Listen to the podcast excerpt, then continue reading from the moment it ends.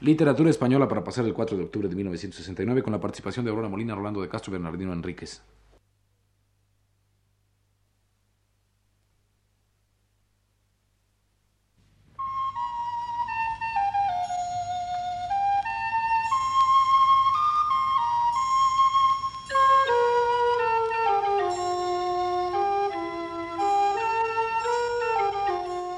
Este es el programa Literatura Española.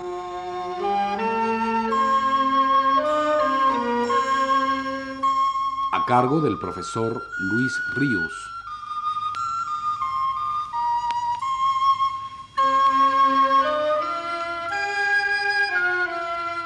Nos dice el profesor Luis Ríos.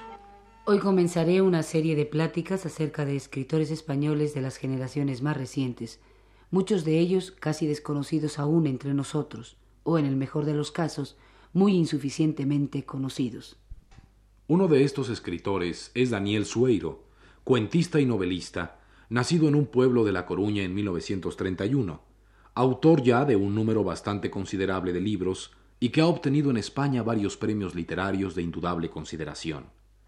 Entre ellos el Premio Nacional de Literatura en 1959 por su libro de cuentos intitulado Los conspiradores, y el premio Alfaguara, que acaba de serle concedido este año por su novela Corte de Corteza. Además de los citados, la obra de Daniel Sueiro consta hasta ahora de los siguientes títulos. Las novelas La criba, Estos son tus hermanos, La noche más caliente y Solo de moto. Los libros de cuentos La rebusca y otras desgracias y Toda la semana.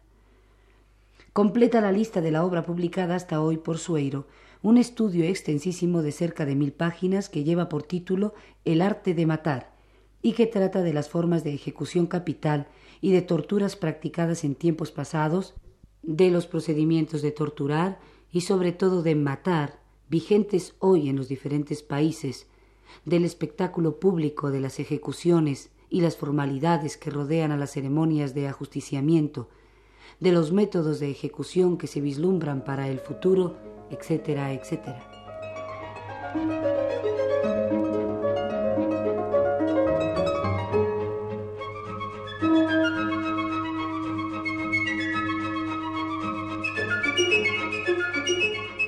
Uno de los temas que Daniel Sueiro maneja literariamente de modo magistral es el de la frustración, el resentimiento de ciertos hombres de estratos sociales inferiores. La temática de un autor es ya un rasgo profundo del estilo de éste. Del vastísimo repertorio de asuntos que la realidad exterior e interna, vista e imaginada, ofrece, el escritor, al seleccionar unos pocos de ellos, ya empieza a expresarse, a comunicarnos su peculiar y distinta imagen del mundo. Cierto que las circunstancias cronológicas, nacionales, generacionales, influyen determinantemente en dicha elección temática. Ese tema predilecto de Sueiro, que lleva implícita una protesta político-social, es típico de las letras españolas de las dos últimas décadas. Por lo que esto respecta, a Daniel Sueiro muy pocos podrán ponérsele a la par en cuanto a arrojo personal y valentía como escritor comprometido, honradez y valor que ya una vez le obligaron, vale la pena recordarlo, a tener que publicar una de sus novelas en México. Estos son tus hermanos, ante la imposibilidad obvia de que se editara en España. Pero a la temática generacional a que un autor se adhiere, éste empieza a hacerla más suya a medida que va imprimiéndole un cierto enfoque, una más individualizada perspectiva. En los relatos de Sueiro, ese acento original, distinto, recae sobre todo en la vitalidad, en la autenticidad humana que sus personajes poseen. Estos no son nunca figuras que ilustran un paisaje dado, sino el eje en torno al cual gira la creación literaria. A través de ellos el ambiente se pinta, la protesta del autor se expresa, y no al revés, como es frecuente que ocurra en la llamada narrativa comprometida. Es pues Sueiro ante todo un creador de personajes, cosa que ya sitúa su arte de escritor en el rango más alto de la narrativa.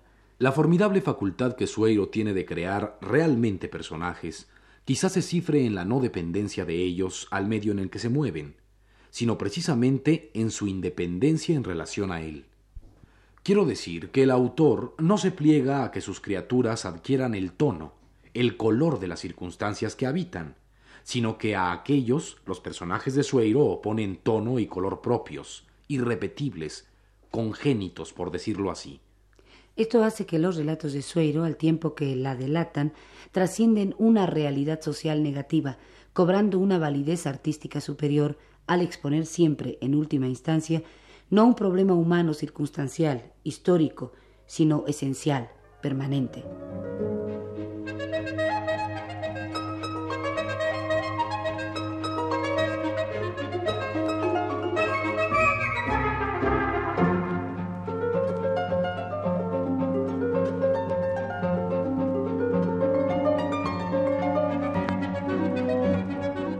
El humorismo es una de las formas de salvación artística para la creación de estos personajes que viven en la España actual, que Sueiro maneja con excepcional talento.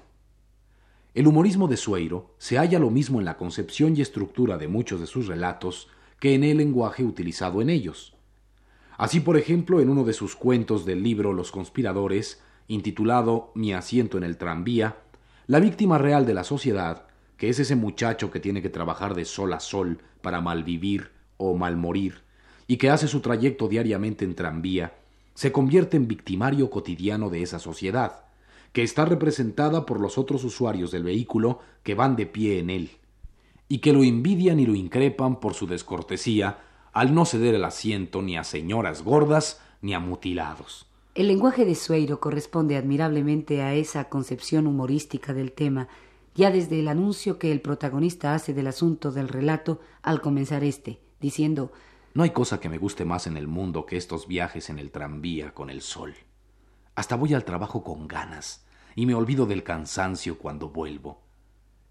Es lo que pasa cuando hay un aliciente en la vida. En estas frases incidentales, como la apostilla que cierra el párrafo recién leído, se hace patente la maestría expresiva del humorismo de Sueiro, que dota de tan honda vibración humana a sus personajes hostigados por un mundo injusto. Aunque desde luego dosificándolo con tiento. Este recurso es muy característico del estilo de Sueiro. Su personaje sigue diciendo Yo disfruto plenamente en el tranvía, porque me abandono y no pienso en nada. Solo sé que aquello tiene unos raíles y un tiempo para llegar. No se le puede meter más prisa, con que yo, aunque vea que se me hace tarde, no me impaciento y sigo tan tranquilo. Ahora, a mí me gusta ir sentado. No creo que eso sea pedir gollerías. Yo no me meto con nadie, y espero, pero quiero ir sentado en un asiento, a ser posible al lado de las ventanillas. Y si a uno le van a quitar encima esta expansión. Me levanto muy temprano y espero en la parada que hay mismo delante de mi casa a que se meta toda la gente, y dejo pasar todos los tranvías que van llenos. Mi madre ya me lo dice cuando me oye madrugar tanto. ¿Pero por qué te levantas tan pronto, hijo? Total, ya estoy despabilado. ¿A dónde vas estas horas? ¿Y a dónde voy a ir? digo yo. No andarás en algún mal paso, hijo. No, madre, le digo. Me voy al trabajo. ¿A dónde quiere que vaya? ¿Al trabajo tan pronto? Y ya me solivianta.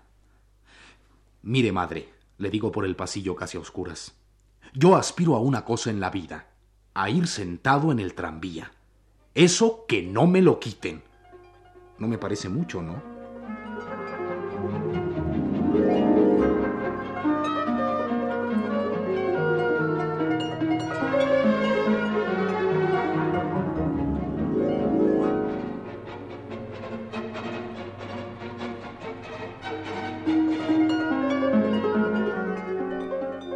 Ese lenguaje va conformando a los personajes de este tipo de relatos de Sueiro con fuerza y acento tales que en algo los hermana a los más ilustres pícaros del barroco español.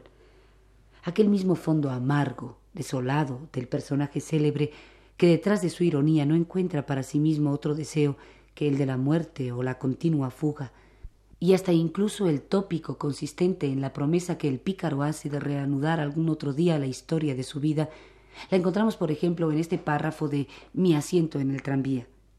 Y yo es lo que pienso mientras atravieso la ciudad. Cojo el tranvía porque sé que tengo en él un asiento para mí, porque todavía quedan algunos asientos sin las plaquitas de propiedad para unos o para otros, porque me da igual lo que digan o piensen. Si no fuera así, o si llegara el momento en que así no fuera, lo que yo haría sería quedarme a morir en casa, o tal vez, lo más seguro, montarme en el primer vehículo que me encontrara al paso, sin esperar más colas ni preguntar nada a nadie. Esto es lo que voy pensando cerca ya de mi parada, así como otras muchas cosas, dedicadas especialmente a toda esta gente que me quiere quitarme asiento. Cosas bastante sabrosas que algún día contaré, lo más seguro. Dentro de este tipo de temas y de estilo narrativo, el relato mejor logrado hasta hoy por Daniel Sueiro, y esto ya es mucho decir, es Solo de moto, una novela corta que por sí sola situaría a su autor entre los primeros novelistas españoles contemporáneos, de no darle ya esa consideración toda la importante serie de libros publicados, desde La Rebusca y otras desgracias en 1958 hasta Corte de Corteza y El arte de matar en 1969. Pero de su novela Solo de moto me ocuparé en mi próxima plática.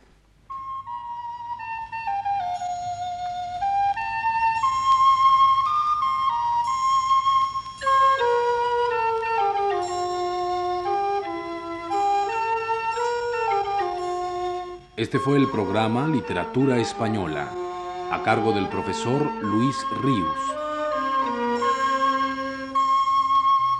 Realización técnica de Bernardino Enríquez. Voces de Aurora Molina y Rolando de Castro.